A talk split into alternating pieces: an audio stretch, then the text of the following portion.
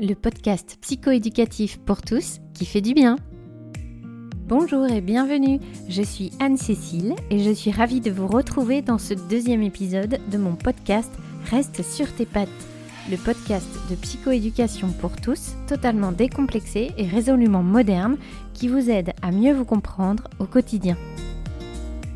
Depuis plus de 20 ans, je pratique les soins et l'accompagnement de plusieurs centaines de personnes, enfants et adultes. Mes formations et mon expérience dans les différents domaines, physique, énergétique et psychologique, me permettent d'avoir un bon éclairage et une compréhension fine de notre fonctionnement. Aujourd'hui, j'ai à cœur de partager avec vous mes connaissances et mon expertise pour vous aider à accéder à plus de sérénité intérieure, pour avoir un rapport apaisé à vous-même et aux autres, et pour vivre une vie plus épanouie, libre de toute peur. Car je suis persuadée que l'on aspire tous à cela, surtout par les temps qui courent. Épisode 2 L'origine de nos ressources, l'attachement. Dans le premier épisode, nous avons vu grâce à Catherine Dupuis, ma prof québécoise, que nous étions symboliquement constitués de trois parties. Notre conscient, appelé le moi rationnel, notre inconscient, ou jeune moi, et puis enfin notre grand moi que les Américains appellent le self, ou bien encore self-leadership. Je vous rappelle que le grand moi ou le self, c'est la position à habiter pleinement si vous souhaitez mieux vous comprendre. Donc, je vous invite à prendre de la hauteur et à sortir des jugements envers vous-même, au moins le temps de l'écoute de ce podcast. Vous avez également fait la connaissance de ma mascotte, la petite tortue qui n'a pas son pareil, pour expliquer les deux positions de peur et de sécurité à l'envers et à l'endroit. Vous pouvez d'ailleurs retrouver ma tortue et ses deux positions dans ma vidéo de la Saint-Valentin sur la dépendance affective, sur mon site, ma page Facebook ou bien encore mon compte Instagram. Notre stock de tortues, ou part à l'endroit, constitue notre sécurité intérieure et notre capacité à être en lien de façon sereine et sécure avec nous-mêmes et avec les autres. C'est la base de notre confiance en nous et de notre estime de nous. Aujourd'hui, je vous explique d'où vient notre stock de tortues bien sur leurs pattes, c'est-à-dire d'où viennent nos ressources. À l'origine, c'est la façon dont on s'occupe de nous depuis in utero qui va nous permettre d'acquérir nos ressources. C'est ce qui s'appelle le style d'attachement. Nous devons la théorie de l'attachement à John Bowlby, qui a étudié le comportement et le développement d'enfants séparés de leur famille et placés à la campagne pendant la Seconde Guerre mondiale, puis plus tard dans les pouponnières. Bowlby explique que l'attachement est un besoin primaire fondamental pour l'enfant, essentiel à sa survie, qui lui permet d'acquérir, devinez quoi? Je vous le mets dans le mille, de la sécurité et de la proximité, autrement dit du lien. Et oui, vous vous rappelez, je vous l'ai expliqué dans l'épisode 1 et nous le reverrons dans l'épisode 3 dédié au câblage de notre système nerveux. La sécurité et le lien sont deux nécessités biologiques absolues pour l'être humain. Boris Cyrulnik nous explique, je cite, si le bébé est entouré par une niche familiale affective sécurisante, il acquiert précocement pendant la grossesse et après la naissance des facteurs de protection qui vont faire que chez lui, la résilience, autrement dit euh, la reprise d'un nouveau développement après un trauma, va être facile. Alors qu'un bébé dont la mère a été traumatisée, que ce soit par euh, des catastrophes naturelles, des guerres, de la violence conjugale, ce bébé-là aura acquis un facteur de vulnérabilité qui fera que pour lui, le nouveau processus de développement après un trauma sera difficile. Donc, pour qu'un enfant soit bien sur ses pattes, ses parents doivent lui procurer à la fois un environnement sécur et à la fois lui témoigner de l'affection et de la bienveillance, de l'empathie. Hum, l'empathie, cette notion est tellement, mais alors tellement importante que j'y consacrerai un épisode entier. Le problème qui se pose souvent, c'est que les parents pensent que l'enfant fonctionne comme eux, comme un mini-adulte. Ils ne savent pas que le cerveau de l'enfant est différent de celui de l'adulte. Du coup, dans cette euh, configuration, le parent en difficulté croit que l'enfant fait un caprice ou qu'il fait exprès de l'énerver alors qu'il ne peut pas gérer ses émotions. L'éducation devient alors un vrai rapport de force et la violence s'installe. Donc, pour développer son empathie auprès d'un enfant, il est important de comprendre qu'un enfant ne fonctionne pas comme un adulte. Je reviendrai sur le fonctionnement spécifique du cerveau de l'enfant dans un épisode dédié, car c'est fondamental dans l'éducation. Bon, revenons à bébé tortue, et imaginons que les parents savent que le cerveau de leur enfant est toujours en développement.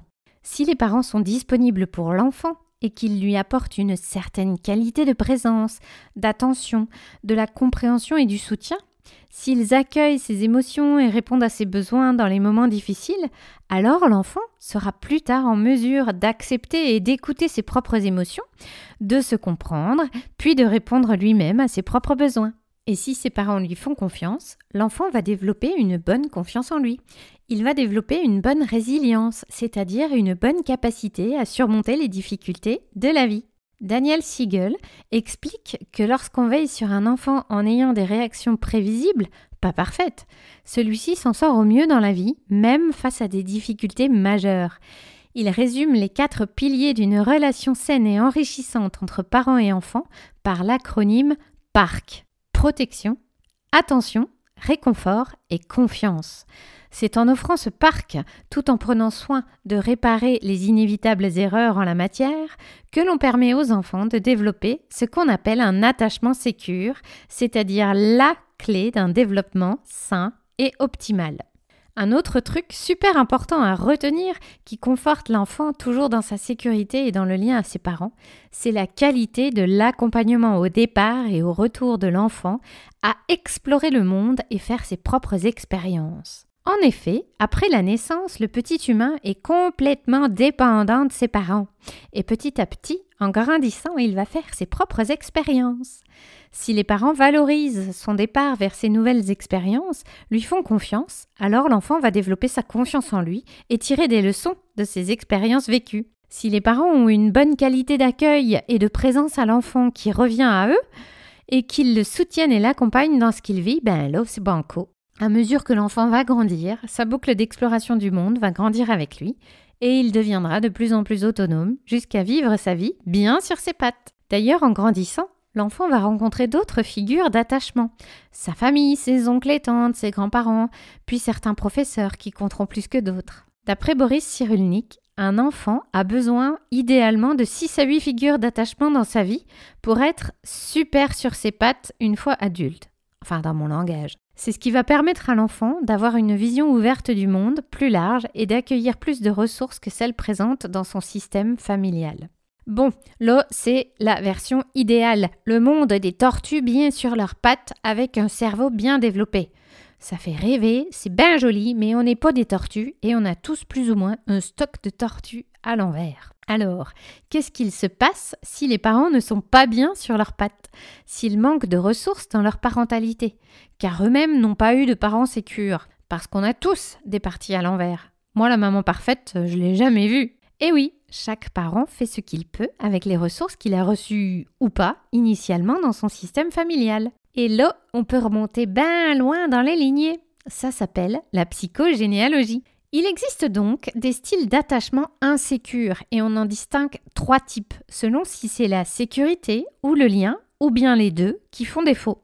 Gardez bien en tête à présent qu'on parle d'une trame de compréhension et certainement pas de cases à cocher. Alors en premier, je vais vous parler de l'attachement fusionnel anxieux. Ben, c'est une relation où on reste groupir, serrer sardine, comme disent mes enfants, par défaut de ressources. En gros, on n'est pas trop équipé pour gérer les difficultés émotionnelles. Alors on mise tout sur le lien, on reste ensemble, le plus possible. On devient dépendants les uns des autres. Eh bon ben on a peur, mais on est ensemble. Aïe aïe aïe. Du coup, l'accompagnement au départ de l'enfant pour explorer le monde est plutôt compliqué. Les séparations sont difficiles et l'enfant sera anxieux de quitter le nid. Vous me suivez? Et les retours seront bien plus valorisés que les départs. La boucle d'exploration du monde de l'enfant va être plutôt petite. Et plus tard, vous vous retrouverez avec un tanguy à la maison. Hmm. D'ailleurs, si vous vous vantez d'avoir des relations fusionnelles, que ce soit avec vos enfants, vos amis ou votre chéri, eh bien sachez que c'est un attachement insécure. Autrement dit, c'est bien loin d'être l'idéal.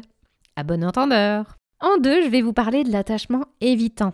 Ben l'os, c'est un peu tout dans le titre. Hein. C'est un peu l'inverse euh, dans le sens où on est plutôt éloignés les uns des autres. Dans ce type d'attachement, la stratégie face au manque de ressources pour gérer les émotions désagréables, telles que la peur, la tristesse, la honte, c'est comme le nom l'indique, bel évitement. On n'aime pas parler de la tristesse, de tout ça. On se débrouille tout seul. Et puis de toute façon, tout petit, souvent on nous a laissé pleurer. Et du coup, on a émis la croyance à l'intérieur de nous que face aux difficultés, quand on appelle au secours, ben on sera toujours seul. On ne demande pas d'aide et on peine bien à en accepter. Mais dites donc, dans notre société, ça ne toucherait pas beaucoup les hommes, ce style d'attachement? Ne pas pleurer, ne pas montrer ses émotions? Parce qu'on est un bonhomme, un vrai, pas une chochotte, c'est vrai quoi. Hmm. Ça me rappelle aussi ces chefs d'entreprise qui misent tout sur la réussite et la valeur travail et qu'on finit par retrouver en burn-out à 30, 40 ou 50 ans. Hmm. Ça n'est pas que masculin d'ailleurs, ça touche aussi les femmes. Mais j'ai quand même bien idée qu'il y aurait une petite prévalence masculine dans notre société. Bon, euh, revenons au troisième style d'attachement insécure, c'est celui qu'on appelle l'attachement chaotique désorganisé. Dans ce cas-là, c'est un peu comme si le parent était tantôt fusionnel, tantôt évitant. Il est totalement imprévisible. Et si vous vous rappelez ce que dit Daniel Siegel sur la prévisibilité du parent, ben là, c'est l'insécurité totale. L'enfant doit sans cesse s'adapter aux parents, tantôt proches, tantôt loin, il n'y a plus de cohérence. Ça concerne souvent les parents en grande difficulté, qui ont vécu de nombreux traumas et qui ont eux-mêmes eu ce style d'attachement. Les parents alcooliques, les parents maltraitants. Ouais, je sais, c'est pas terrible. Bien, à présent nous avons fait le tour des trois styles d'attachement insécures. Et la bonne, la très bonne nouvelle même, c'est qu'en grandissant, même si on a eu des parents un peu à l'envers, on va acquérir de nouvelles ressources en faisant nos propres expériences et en rencontrant de nouvelles figures d'attachement. Ouf C'est ainsi qu'on peut avoir un attachement insécure enfant et plus tard devenir sécure adulte. C'est aussi ce que permet une thérapie, faire en sorte de développer un attachement sécure envers soi-même d'abord, puis envers les autres, en allant chercher des ressources auprès d'un thérapeute. Car notre cerveau est capable de créer de nouveaux circuits neuronaux à tous les âges. Ça, c'est vraiment une très très bonne nouvelle, vous trouvez pas? Bien, résumons à présent ce que nous avons vu aujourd'hui. Notre stock de tortues à l'endroit, euh, constitue notre capacité à être en lien sécure avec nous-mêmes d'abord, ensuite avec les autres. Plus on a de tortues sur leurs pattes, plus on a une bonne estime de nous, une bonne confiance en nous, et plus on se sent légitime à exprimer notre singularité. Ce stock de parties à l'endroit provient directement de notre style d'attachement et de la façon dont nos parents se sont occupés de nous depuis in utero, soit de façon sécure, soit de façon un peu à l'envers, fusionnel, évitant ou chaotique. Quoi qu'il arrive, la bonne nouvelle, c'est que nos rencontres et nos expériences au cours de la vie nous permettent de faire grandir notre confiance en nous. Rappelez-vous qu'il existe également des solutions si vous repérez chez vous un attachement insécure ou si vous avez des tortues à l'envers qui vous jouent des tours. D'ailleurs, dans l'épisode 3 de Reste sur tes pattes, je vous expliquerai les différentes stratégies de notre inconscient pour gérer nos parties à l'envers grâce au système familial interne de Richard Schwartz. Vous comprendrez mieux pourquoi parfois se saboter est la seule stratégie de protection et de survie par défaut de ressources. Et puis dans l'épisode 4, vous réaliserez à quel point notre système nerveux est câblé à l'envers ou à l'endroit selon notre style d'attachement. Voilà, c'est la fin de cet épisode. Euh, je vous remercie de l'avoir écouté jusqu'au bout. J'ai pris beaucoup de plaisir à partager ce moment avec vous. J'espère que vous avez gagné en compréhension de vous-même, que vous compreniez mieux euh, ce que signifie le mot ressources et que surtout on n'est pas tous égaux face à ça. Si vous avez aimé cet épisode, vous pouvez le partager avec le plus grand nombre et je vous en remercie par avance. Vous pouvez aussi, et ça c'est nouveau, me laisser un avis et des étoiles sur Apple Podcast. Pour les plus curieux, vous pouvez retrouver la vidéo de ma tortue et de nombreuses autres ressources sur mon site internet. Pensez à remonter dans votre self régulièrement. Prenez grand soin de vous, vous êtes précieux et je vous dis à très vite. Amour sur vous.